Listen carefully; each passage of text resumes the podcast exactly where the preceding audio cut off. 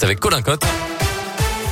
Bonjour Colin. Bonjour Mickaël, bonjour à tous. À la une de l'actualité, ce drame de la route. Hier en fin de journée dans l'Ain, un homme de 30 ans a perdu la vie au volant de son véhicule à Versailles en direction de Chalamont.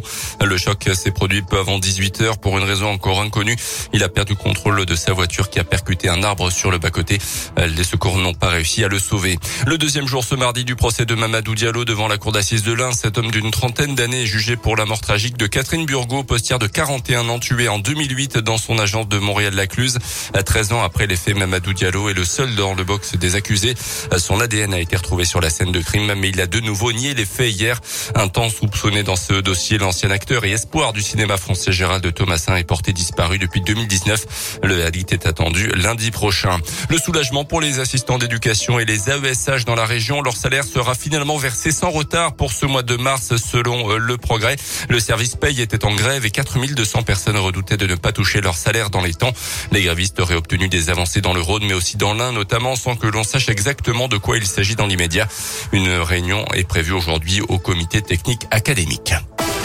Dans l'actu également, la guerre en Ukraine, les négociations vont reprendre ce mardi matin en Turquie entre les délégations russes et ukrainiennes. Le sulfureux groupe paramilitaire russe Wagner serait déjà implanté dans l'est du pays. Plus de 1000 combattants sont sur place selon le gouvernement britannique. Même si l'avancée des troupes russes n'est plus aussi rapide qu'auparavant, Irpin, en banlieue de Kiev, la capitale, a été reprise ces dernières heures par l'armée ukrainienne. En France, la solidarité s'organise de mieux en mieux. La Croix-Rouge a lancé hier un site internet pour aider au maximum les Ukrainiens fuyant la guerre et arrivant en France. Ils sont déjà plusieurs centaines venus par leurs propres moyens dans l'un ces dernières semaines. La France est très loin d'être exemplaire en matière de respect des libertés publiques et des droits de l'homme. C'est ce que dénonce Amnesty International dans son rapport 2021 publié aujourd'hui. Un document qui critique notamment la politique d'accueil des migrants à deux vitesses selon s'il s'agit d'Ukrainiens ou d'autres nationalités. Cette semaine, la météo va jouer au yo-yo. Comme hier, il devrait faire une petite vingtaine de degrés aujourd'hui chez nous à Bourg et à Mâcon.